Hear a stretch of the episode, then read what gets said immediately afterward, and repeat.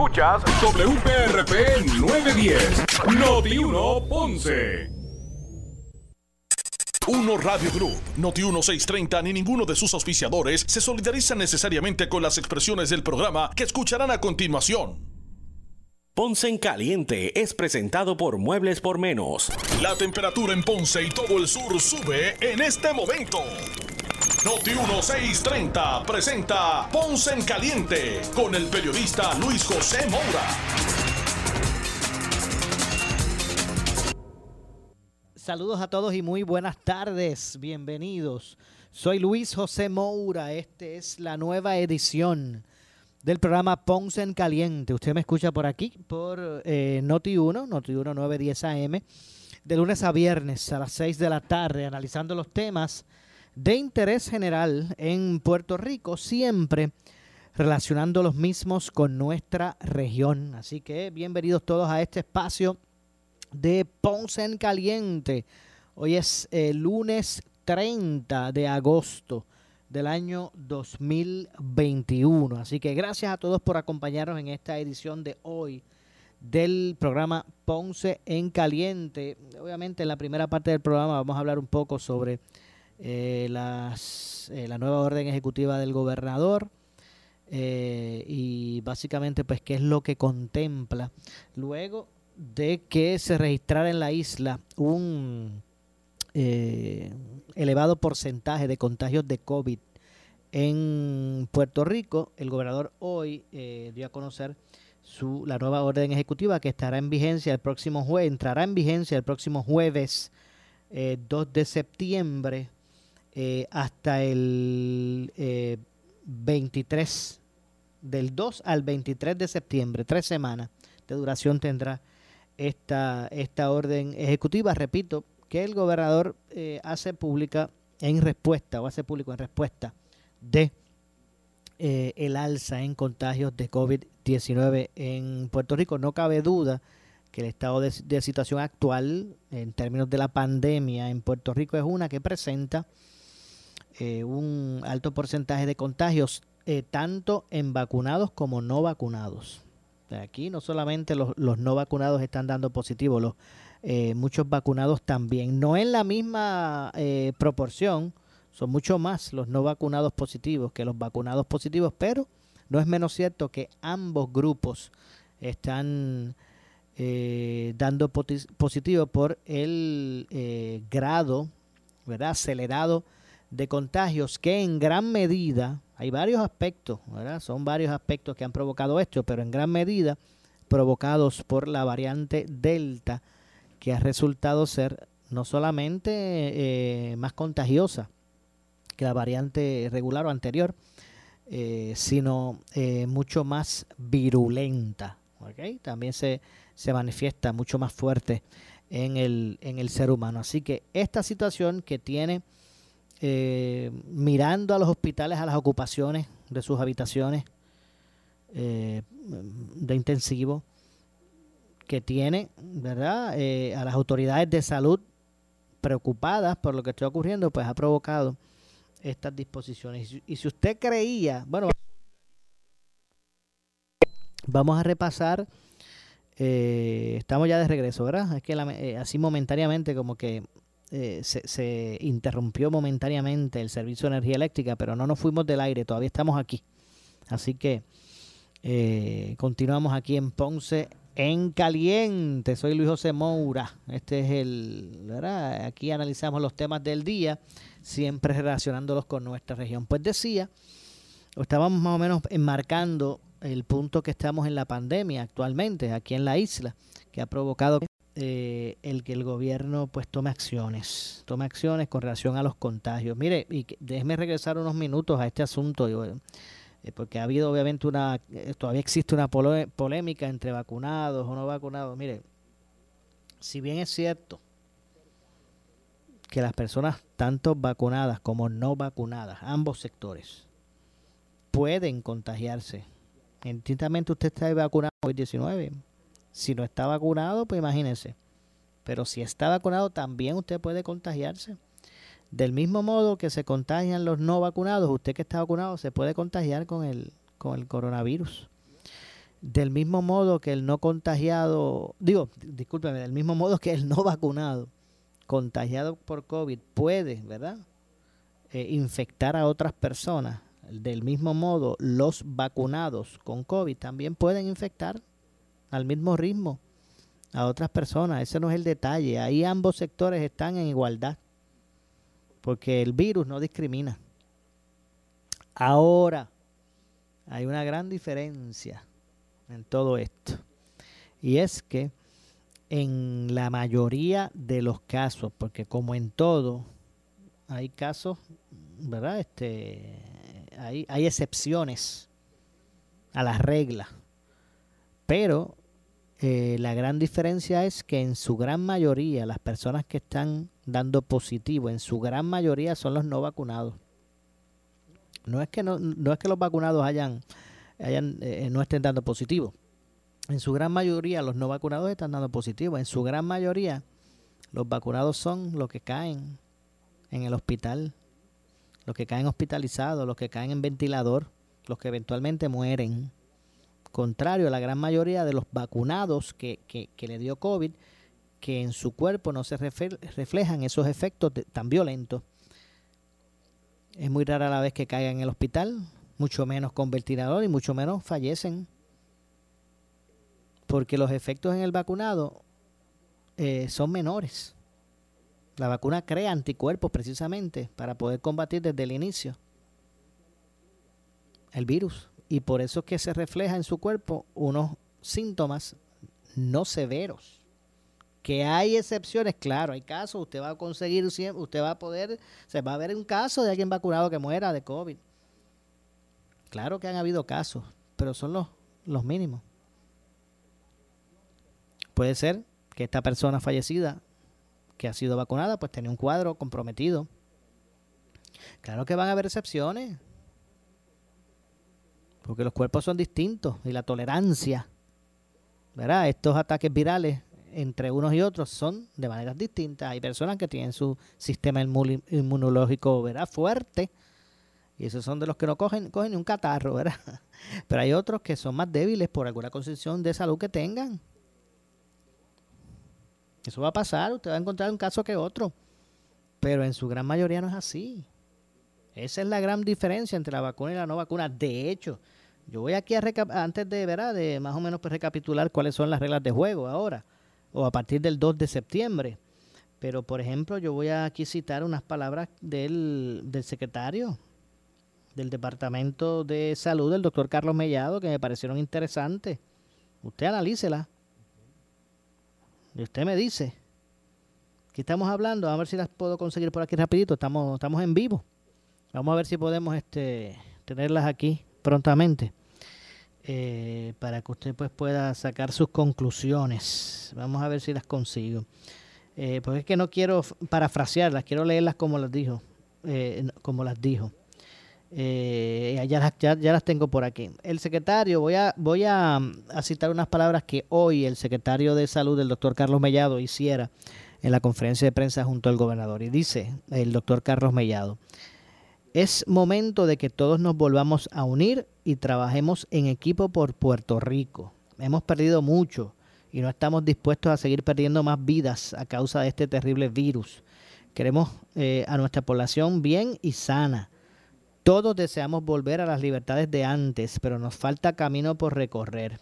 Y escuche ahora lo que el punto que quería traer, según dice el secretario. Y dice, Mientras haya personas sin vacunar, le dejaremos espacio a las variantes para que continúen evolucionando y se pongan más agresivas. Por eso es la importancia y el llamado a que todos se vacunen. Así que mire, si esto fuera una mera decisión de quién le guste o no le guste, de quien quiera o no quiera, pues sería facilísimo. Cada quien por su lado, pero aquí estamos hablando de determinaciones que afectan a la población en general. Las decisiones que toman los vacunados y las decisiones que toman los no vacunados nos afectan a todos. Y mucho más, ¿usted sabe a quién? A nuestra niñez. Esos jovencitos de 11 para abajo. Que eso no tienen opción como tiene usted o como tengo yo. Eso simplemente no están autorizados para vacunarse. Pues de eso es lo que se trata esto. Esto no se trata de si fuera tan sencillo como que el que le guste levante la mano, el que no le guste no la levanta. Esto se trata que las determinaciones afectan a todos. Ustedes acaban de escuchar la cita del secretario de, de Salud que dice que, que mientras hayan personas sin vacunar, le dejaremos espacio a las variantes para que continúen evolucionando y se pongan más agresivas. Esa, esa es la situación clave en todo esto. Esa es la situación clave. Por eso es que esto únicamente, ¿verdad? No se puede dejar al juicio del ciudadano. Porque estamos hablando que las acciones de unos y de otros repercuten en los demás esto no es solamente una situación personal de que yo decido lo que quiero. Yo le voy a poner un ejemplo. Usted puede estar en su propiedad y si usted quema basura en su patio y afecta al vecino por el humo o lo tóxico, usted no lo puede hacer aunque esté en su patio pues así hay que ver esto. Esto no se trata de determinaciones personales, esto se trata de determinaciones que afectan a todos. Las determinaciones de los vacunados y las determinaciones de los no vacunados repercuten entre, entre todos y mucho más en esta población más vulnerable, que es la de nuestros jóvenes, nuestro futuro, los de 11 hacia abajo, que en este momento no tienen la potestad de poder vacunarse. Así que voy a volver a repetir lo que dijo el secretario. Todos deseamos volver a, tener las libertades de antes, pero nos falta mucho camino por recorrer. Mientras hayan personas sin vacunar, le dejaremos espacio a las variantes para que continúen evolucionando y se pongan más agresivas. De eso es lo que se trata. Hoy, como dije, el gobernador, muchos esperaban realmente disposiciones mucho más agresivas me parece que el gobernador, eh, quien por mucho tiempo se, ha reservado, desde hace mucho tiempo se ha reservado el derecho de poder ejercer su criterio en el momento que lo entienda y él usted lo han escuchado en varias ocasiones amenazando que si esto se sale de control vamos a tomar medidas más agresivas porque aquí sí chihichija entre otras cosas, pues había gente que esperaba, ¿verdad? Una, algo mucho más agresivo o por lo menos hay mucha gente que esperaba unos estatutos específicos para las personas eh, no vacunadas. Pero eso no ocurrió, el gobernador básicamente pues estableció unos términos generales, ¿verdad? Para toda la ciudadanía. Eh, y vamos a analizar aquí si, eh, ¿verdad? ¿Cuál es el, cuál es el, el si realmente pues estas medidas van a abonar a la meta final. ¿Y cuál es la meta final? Pues el de tener ese, ¿verdad? Esa, esa línea ascendente de, de la transmisibilidad, ¿verdad? De los contagios. Eh, de hecho, y del mismo modo que aquí le damos crédito, ¿verdad? O yo, o, cito al secretario dándole crédito a sus palabras sobre los no, vacunados, también tengo que darle crédito cuando él dice que estas medidas que hoy se tomaron, digo, que hoy se hicieron públicas, de acuerdo al secretario, abonan a la desaceleración de los contagios. Así que si está bien por unas cosas, también debe estar bien por otras cosas. Pero vamos a analizar poco a poco realmente cuáles son eh, estas medidas y en qué implican. Por ejemplo, hoy, como dije, en unión al secretario de Salud, el, el gobernador pues eh, dio a conocer la nueva orden ejecutiva que prohíbe en primera instancia operaciones privadas que atienden público desde las 12 de la medianoche hasta las 5 de la mañana, de 12 de la, de la medianoche a 5 de la mañana. Eh, esa es una de las primeras eh, directrices que trae consigo esta orden ejecutiva y, hay veces que hay un, hay un temor como, como a establecer de forma categórica alineamientos, eh, por ejemplo, para los no vacunados. Pero mira, me mire, me pregunto yo, amigo que me está escuchando, Yo estoy seguro que usted, al igual que yo, ha vivido en muchas ocasiones el que cuando entra a un negocio usted ve un letrero que dice que, que dice nos reservamos el derecho de admisión. ¿Verdad que sí? Que usted lo ha visto en muchos de los, bueno, en su gran mayoría se reservan el derecho de admisión, son establecimientos privados. Y yo estoy seguro que por lo menos alguna vez en su vida usted le han dicho, mire, usted no puede entrar porque tiene gorra. Usted tiene que quitar la gorra. usted no puede entrar al negocio porque tiene tenis, zapatos deportivos. O le han dicho, usted no puede entrar porque está en pantalones cortos. Y hay, hay un sinnúmero de otras razones. Porque los negocios privados se reservan ese derecho de admisión son privados. Lo mismo pasa en los malls, ¿verdad? Estos malls, en los centros comerciales. Si ellos quieren emitir directrices de quién puede entrar y quién no, lo pueden hacer. Y eso no se trata ni violaciones de derechos ni discrímenes. ¿Verdad? Son determinaciones eh, de, los, de los dueños de los establecimientos privados con relación a cuál debe ser ambiente que permee en sus establecimientos. Y dicen sin gorra, tienen que entrar sin gorra, o no, o no pueden estar en zapatos deportivos, tampoco pueden estar en pantalones cortos, en algunos lugares, no en todos. Pues, ¿cuál es la diferencia de esos establecimientos, estos establecimientos privados poder establecer? Bueno, que usted no entra si no está vacunado. Así de fácil. Y le puede dar opciones a los no vacunados. Es que no tiene que ser una, una eh, un impedimento absoluto.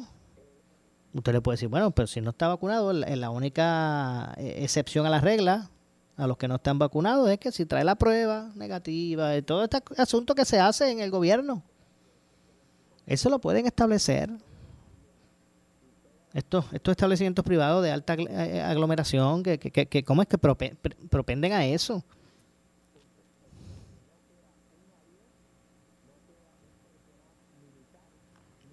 Pero vamos a ver si tienen la voluntad de hacerlo. Se piensa mucho más en la economía que otra cosa. Y la economía es importante, porque si la, economía no fuese importante, hace rato me imagino yo que el gobierno hubiera ya establecido una cierre hace rato. Si ahora mismo estamos peor que cuando comenzó todo esto y no había vacuna. En términos de la aceleración de contagio. Y alguien podrá decir eso mismo, Dios, pues mira, Ahora estamos peor con la vacuna que cuando no teníamos la vacuna. Lo que pasa es que para antes, cuando no estaba la vacuna, no estaba, no, no existía la variante Delta. Que esa cambió lo del juego totalmente. Cambió el juego totalmente. Y de esa forma, pues se está buscando, como dije, la nueva orden que va a entrar en vigor el próximo jueves eh, deberá ser acatada por locales comerciales, profesionales, no profesionales, de servicio al consumidor, de ventas, de entretenimiento y otros. De hecho, el gobernador indicó que esta orden eh, va a estar vigente hasta el 23 de septiembre. Así que repito, del 2 de septiembre, que es este jueves, hasta el 23 de septiembre, quedan excluidas de las operaciones privadas eh, que no atienden público.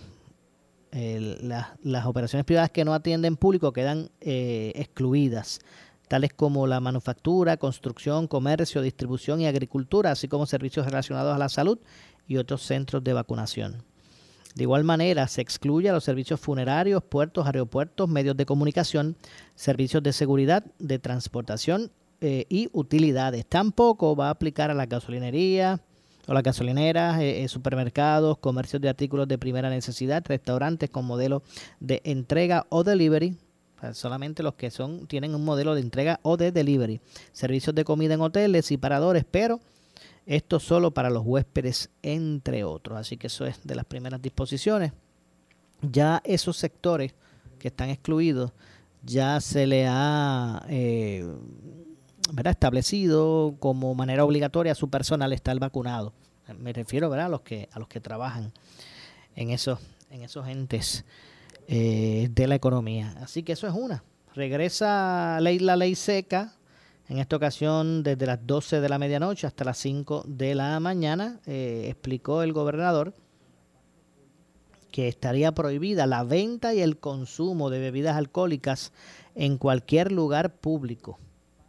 Esta prohibición de horario incluye actividades sociales tales como bodas, aniversarios, cumpleaños, entre otras similares en establecimientos, ahí es que, está el detalle, ¿verdad? Esta prohibición se va a establecer tanto en establecimientos públicos como en privados. Así que si usted quiere hacer un quinceañero en su casa, no lo exime la, la, ley de que a las 12 de la noche no puede, no solamente está prohibida la venta, sino el consumo. Así que a las 12 terminan las fiestas. a las noche terminan las fiestas. Así que, eh, y bueno, y aquí, y aquí está el asunto, porque hay, hay que establecer cuánto realmente abona. Yo imagino que un conglomerado de cosas, ¿verdad? Pero, pero ¿cuánto realmente abona esto de, vamos a poner del cierre, no, no hablemos de la ley seca para que no se piense el con el tema como que es uno, pero, ok, a las 12 de la medianoche cerraron los negocios, vamos, vamos a poner de, ejemplo la placita, vamos a poner el ejemplo de la placita, para no hacer un ejemplo de acá de Ponce, ¿verdad? O, de si vamos a hacer la placita allá en Santurce. Pues entonces a las 12 de la noche las placitas tienen que cerrar, no puede vender bebida alcohólica, no puede haber, ¿verdad? Este, actividad, de ese tipo, pues a las 12 de la medianoche cierran hasta las 5 de la mañana. Pues qué chévere, va a evitar este hangueo after hour, ¿verdad? Como dicen los muchachos, de hasta, hasta la 1, hasta las 2 de la mañana, en lugares bebiendo y se, se aglomeran y bla, bla, bla, bla, bla. Eso lo sabemos. Pues es posible que por esas, por esas 3 horas o por esas 5 horas, vamos a ver, pues estamos 12 a 1, 1 a 2, 2 a 3, 3 a 4 y 4 a 5 de la mañana, esas 5 horas. Pues se corta 5 horas de jangueo. Pero esa misma gente que... Eh, ¿Cómo digo? Eh, los que ya no van a... Esta gente del jangueo hasta las tantas, pues mira, saldrán más temprano y esa misma aglomeración y esa misma gente que se va a encontrar en los jangueos y se van a aglomerar, lo van a hacer, pero en horas tempranas. Y van a seguir en contacto relacionándose todas esas personas de igual modo, menos horas. Pero es que el virus no necesita tantas horas para, para transferirse de persona en persona. Arrancan a las 8 y se van a las 11. La hora del hanging empieza más temprano. también hay que ver, o sea, que, cuáles son la, la, ¿verdad? Los, eh, los lineamientos, eh, cuán, realmente, cuánto realmente abonan. Pues a lo mejor esto con, eh, con, en unión a otras cosas, tal vez, pues entonces pues va a cortar directamente. Pero usted prohíbe, o sea, usted prohíbe totalmente ese tipo de actividad para que no haya aglomeraciones, para que la gente eh, no empiece a darse tragos juntos y empiecen a, sacar la mascarilla, o usted lo cierra o no lo cierra, porque si se puede hacer por cinco horas y no por diez, seguirán infectándose entre sí las personas, las cinco horas que así pueden.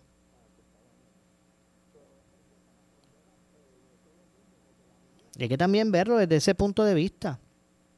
Lo mismo pasa con los restaurantes. Por eso es que aquí hay que considerar ¿verdad? Esa, ese, ese derecho de admisión.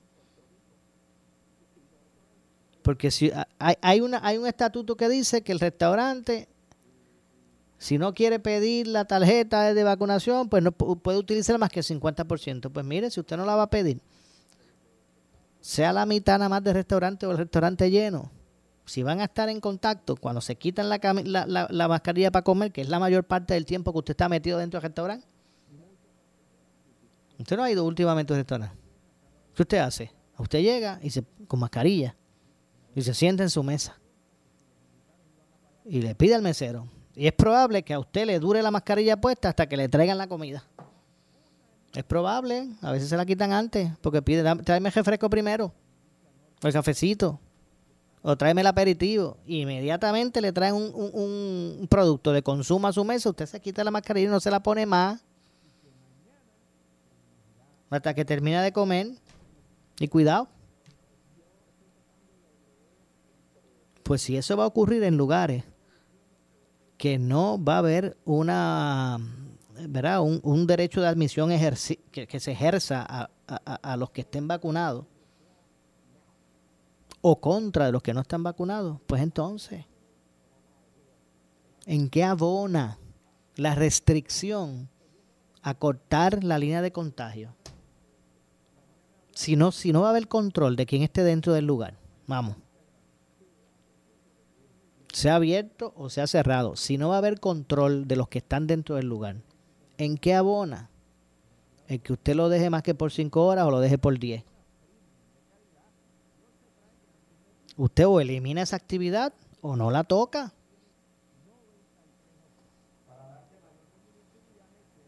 Así de sencillo.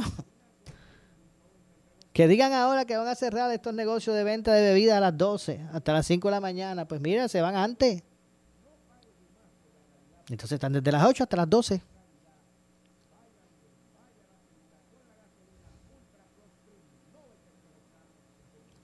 Vamos a ver si, vamos entonces a ir, ¿verdad? A, hablar en plata, como dicen.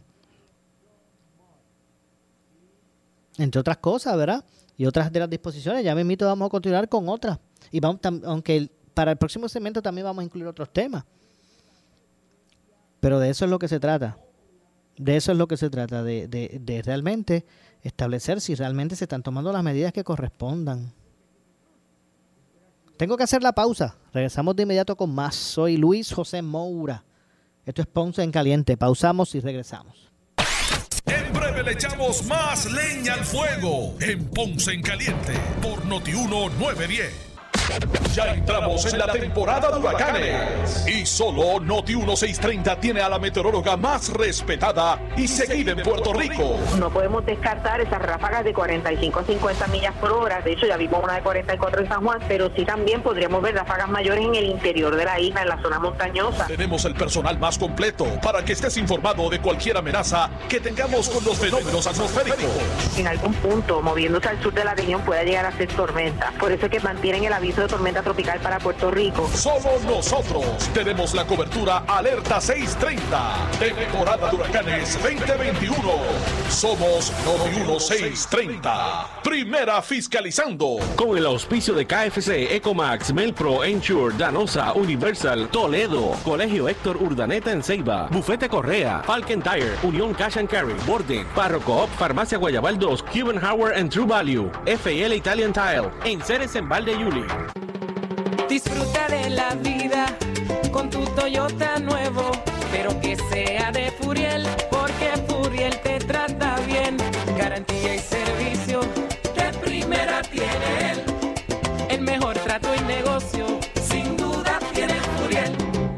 Furiel Toyota, Bayamón 625-5700, Río Piedra 625-3000, Ponce Bypass 284-2020. Si se trata de un Toyota, primero venga Furiel. ¿Sufres de hemorroides y no sabes qué hacer? Ahora hay una opción. En AR Institute of Gastroenterology tenemos un tratamiento sencillo, eficaz y sin dolor para tratar las hemorroides. El sistema O'Regan es una alternativa sin cirugía para tu problema de hemorroides. Toma solo unos minutos y puedes regresar a tu rutina normal el mismo día. Dile adiós a las hemorroides. Visítanos en el edificio Barra Ponce Bypass, oficina 806 o llámanos a AR Institute of Gastroenterology para una cita al 787-259-8200. 259-8200. ¿Qué buscas? Muebles en seres o matrices. Muebles por menos lo tiene. Sin necesidad de crédito y con pagos mensuales bajísimos. Una gran cantidad de mercancía lista para entrega inmediata. Gabinetes en PVC, alacenas y barras para que tu cocina se vea nítida. Además, salas, cuartos y comedores. A precios que le gustan a tu bolsillo. Échale un vistazo a lo nuevo. En Muebles por menos. Salinas Villalba y Ponce. Carretera 14 frente al cementerio. Visita su página de internet si tienes 40 años o más, la prevención es lo más importante para evitar el cáncer de colon, esófago o estómago. En Advance Endoscopy Center, el único centro de endoscopía ambulatoria acreditado en Puerto Rico, en Ponce Bypass, el doctor Álvaro Raymondé, gastroenterólogo por Certify, cuentan con los equipos más avanzados, incluyendo ultrasonido endoscópico para la detección temprana de lesiones que pueden desarrollarse en cáncer de colon, esófago, estómago y también cáncer de páncreas. Llámanos al 843 1129 somos Noti 1630. Noti 1630. Primera fiscalizando. En breve le echamos más leña al fuego en Ponce en Caliente por Notiuno 910. ¿Qué buscas? Muebles en seres o matrices. Muebles por menos lo tiene. Sin necesidad de crédito y con pagos mensuales bajísimos. Una gran cantidad de mercancía lista para entrega inmediata. Gabinetes en PVC, alacenas y barras para que tu cocina se vea nítida. Además, salas, cuartos y comedores. A precios que le gustan a tu bolsillo. Échale un vistazo a lo nuevo en Muebles por menos. Salinas Villalba y Ponce. Carretera 14 frente al cementerio. Visita su página de internet. El área sur está que quema. Continuamos con Luis José Moura y Ponce en Caliente por el 910 de tu radio. Bueno, estamos de regreso. Estamos de regreso. Soy Luis José Moura. Este es tu, este, esto es Ponce en Caliente. Usted me escucha por aquí por eh, Noti 1, de lunes a viernes, eh, de 6 a 7 eh, de, la, de, la, tarde, de la noche, eh, analizando los temas de interés general en Puerto Rico, siempre relacionando los mismos con nuestra región. Y en esta ocasión vamos a, vamos a conversar unos minutos con el representante eh, y presidente de la comisión, del representante por el distrito de Ponce y presidente de la comisión del trabajo. Me refiero al, al, representante Domingo Torres, y es que a dos meses, a dos meses de eh, la entrada de la compañía Luma Energy para operar el sistema de, transportación, de transmisión y, y, distribución de la Autoridad de Energía Eléctrica, la Cámara realizó en el día de hoy una vista para atender la situación que atraviesan los empleados que laboraban en energía eléctrica y que fueron transferidos eh, a otras agencias del gobierno. Así que vamos a darle de inmediato la bienvenida al representante Domingo Torres. Saludos, representante. Buenas noches. O buenas tardes. Hola. Aún. Sí, buenas tardes, buenas tardes, Mori, buenas tardes a todas las personas que nos sintonizan. Bueno, gracias por acompañarnos. Decía que hoy se llevó a cabo una vista en la Cámara sobre el estado de situación de estos empleados que estaban en energía eléctrica, que se eh, transfirieron a, agencias del gobierno, que no se fueron a trabajar con Luma. Hay eh, casos que evidencian la falta de asignación de tareas para algunos de ellos.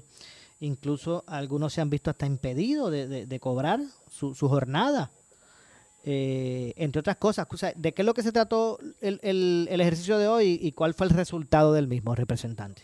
Pues mira, Mora, en el día de hoy nosotros recibimos allí al director de la Oficina de Gerencia y Presupuesto, la directora ejecutiva de la OATRH, que es la Oficina de Recursos Humanos del, del Gobierno. Ajá. Recibimos una representación del Departamento de Salud, recibimos la directora de Transportación, la, la secretaria de Transportación Obras Públicas, y también nos acompañó el subdirector ejecutivo de edificios públicos. Para hacerte un resumen, ¿qué nos encontramos allí?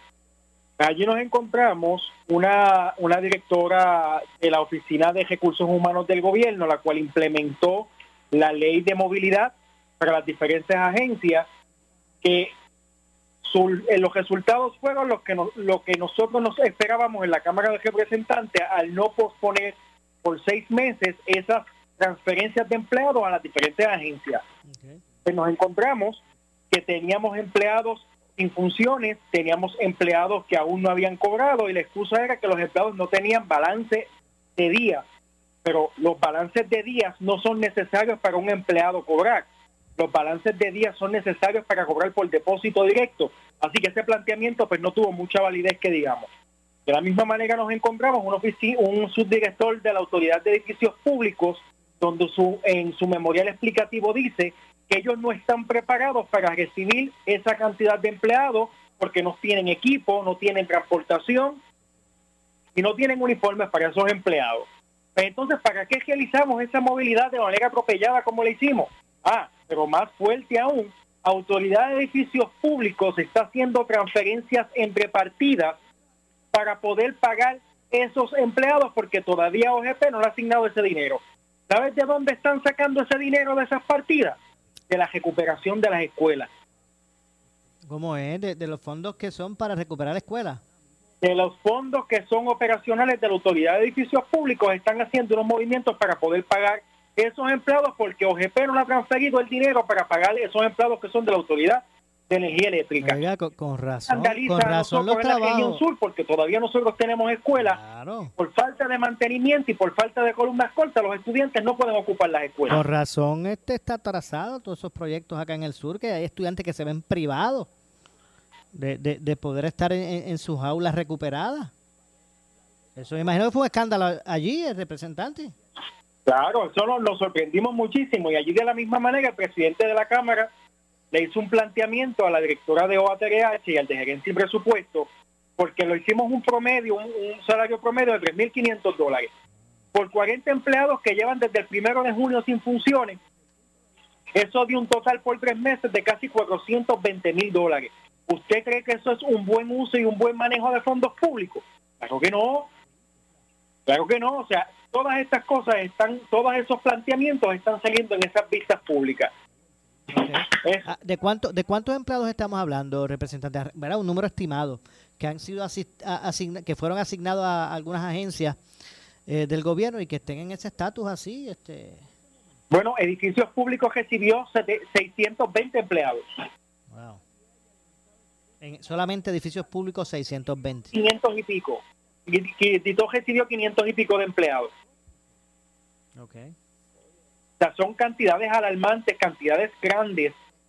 Y al sol de hoy, pues la directora de, recursos humanos del gobierno, pues no nos puede precisar y no nos puede decir si ella está fiscalizando esa ley de movilidad que ella implementa. Ella dice que eso ya no le toca, que eso le toca a las, a las oficinas de recursos humanos.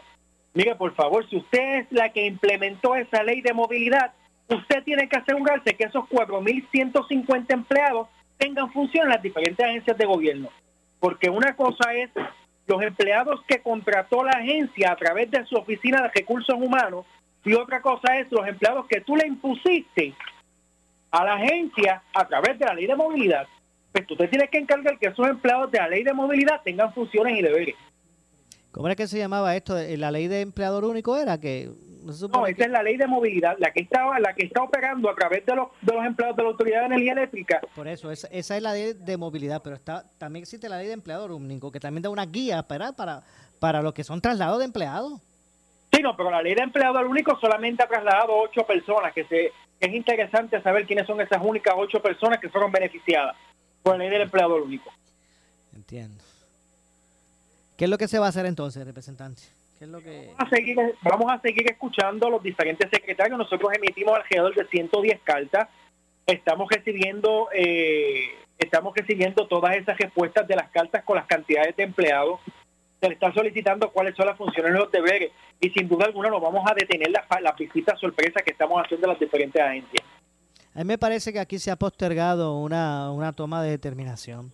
O sea, a mí me parece que si aquí con ese movimiento que se hizo con Luma, la entrada de Luma, ese contrato, si ese mo- movimiento iba a traer el que unos empleados iban a hacer excedente, pues había que enfrentarse, el, gobierno tenía que enfrentarlo ahí, eso de, para que no hubiese problema, empezar a, ponerlos por ahí en, lugares en las agencias para que no tengan tareas, para que sigan cobrando, o algunos, algunos como usted dice, ni cobran. Me parece que aquí se postergó una, una situación que, que a la larga se va a tener que resolver. O, o estamos presionando al empleado para que el empleado renuncie o tome la determinación para irse para Luma. Sí, sí, ponerle el, el peso de la determinación, ponerlo en otro lado. Claro, claro, mira, y, y, y Mora, es sumamente triste porque nosotros estamos teniendo empleados de la Autoridad de Energía Eléctrica que, que han pasado por un proceso atropellado de unos movimientos. Estamos teniendo, o sea, y, hay- y y hay, una, hay, un, hay un punto que es que aquí estriba, que es la, la, solidarización que tú puedes tener con cada uno de ellos. Esos empleados están moralmente afectados. ¿Por qué? Porque se les hizo un movimiento abrupto y de buenas a primeras, empleados que son gerenciales de oficina tienen que estar tomando un primer o son choferes de vehículos. Mire, y trabajo en honra.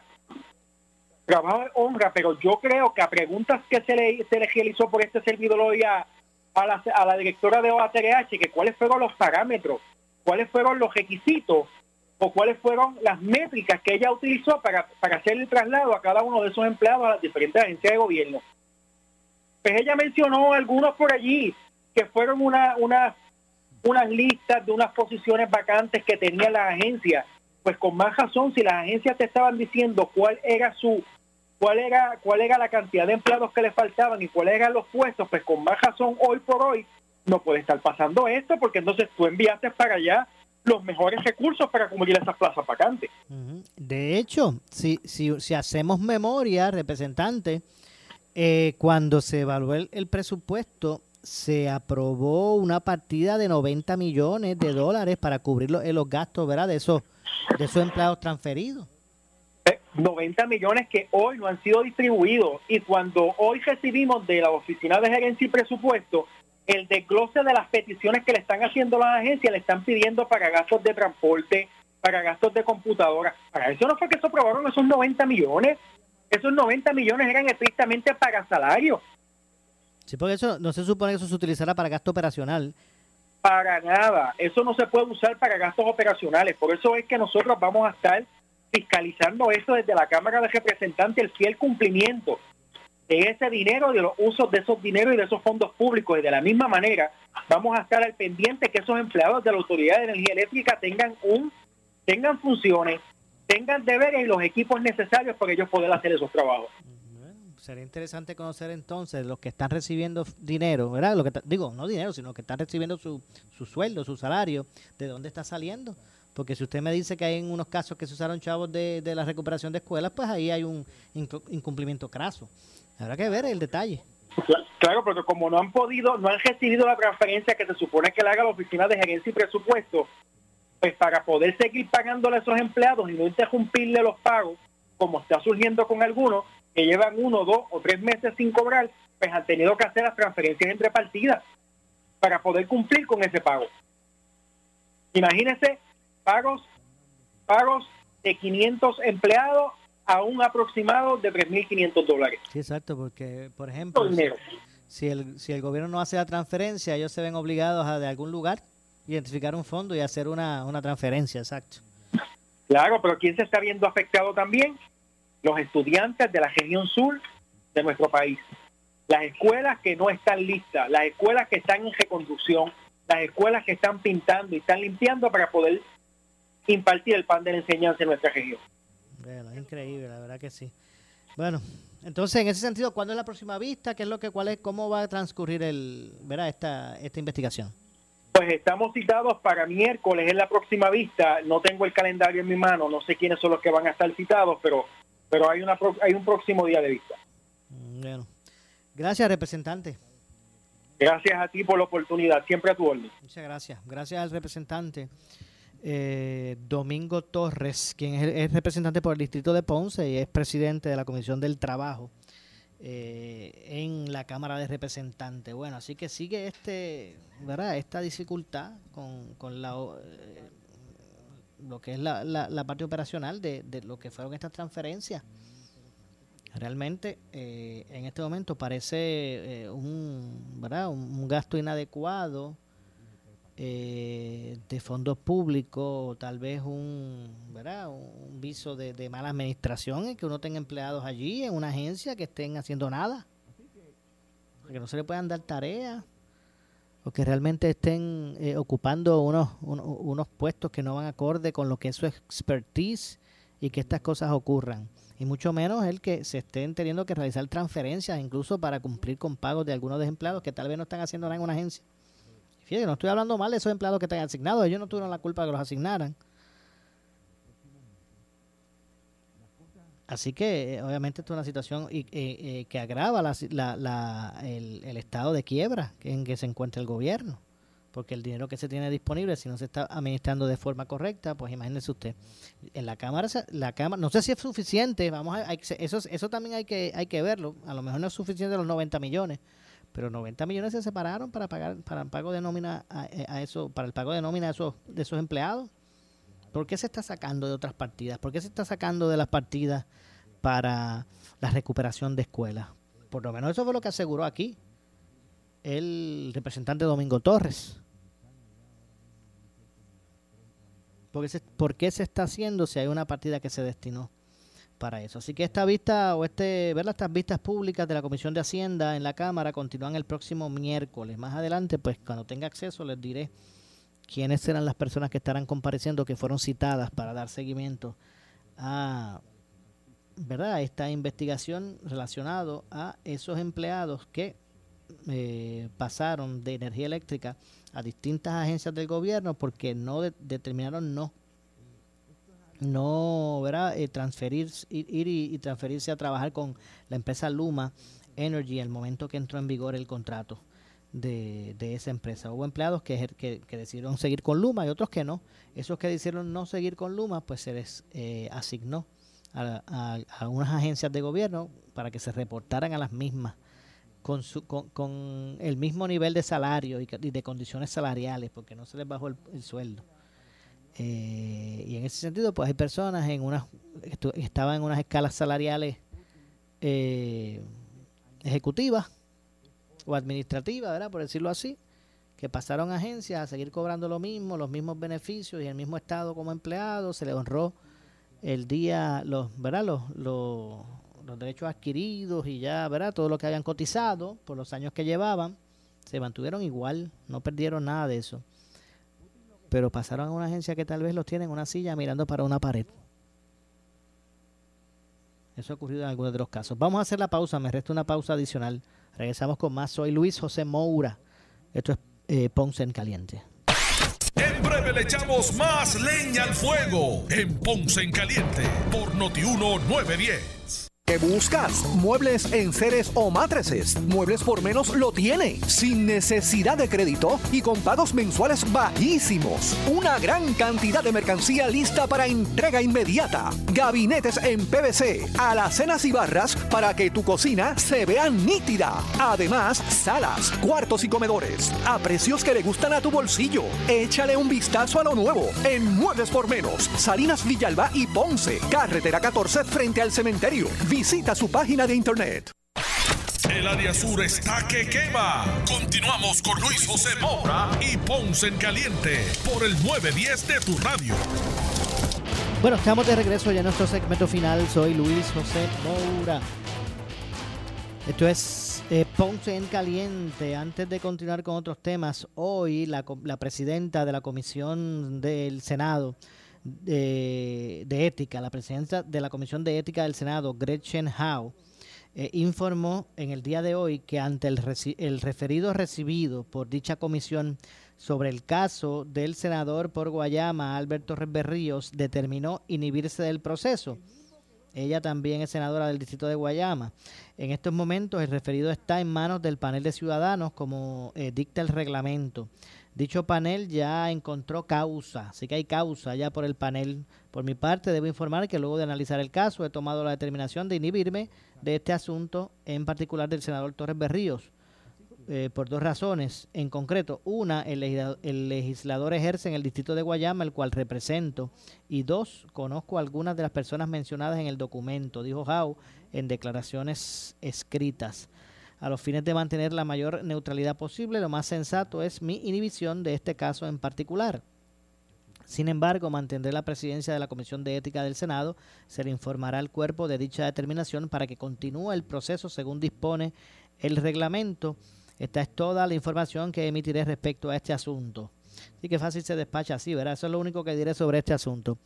Eh, eh, pero lo cierto es que hace lógica, vamos, hace lógica esa inhibición eh, por ¿verdad? Porque pues es senador del distrito de Guayama igual que ella, ella está en, ¿verdad? conoce a las personas implicadas, lo que puede eh, en ese sentido pues tener presiones indebidas y me parece que en ese sentido eh, pues hace hace lógica, ¿verdad? Ese, ese esa determinación. Eh, de la senadora. Según reportes de prensa, la referida querella contra el senador del PPD por Guayama contiene alrededor de ocho declaraciones juradas por supuesto patrón de maltrato verbal, solicitud de dinero para otros fines y supuesto mal uso de fondos públicos. El senador Alberto Torres preside las comisiones senatoriales de Agricultura, Juventud y Deportes. Así que hay, hay causa. Hay causa para, para que la Comisión de Ética atienda estas querellas contra el senador Alberto Torres eh, Berríos y como ya acaban de escuchar la senadora Gretchen Howe, Gretchen Marie House, eh, que es la presidenta de esta comisión de ética, pues se va a inhibir del proceso. Ya ustedes escucharon las razones, las voy a repetir por aquí.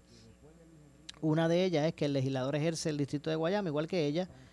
Eh, y dos, conozco algunas de las personas mencionadas en el documento, dijo Howe en declaraciones escritas. Así que bueno, causa para investigación de la Comisión de Ética contra el senador Albert Torres de Guayama. Este, este tema le vamos a dar eh, seguimiento. Bueno, lamentablemente se nos ha acabado el tiempo.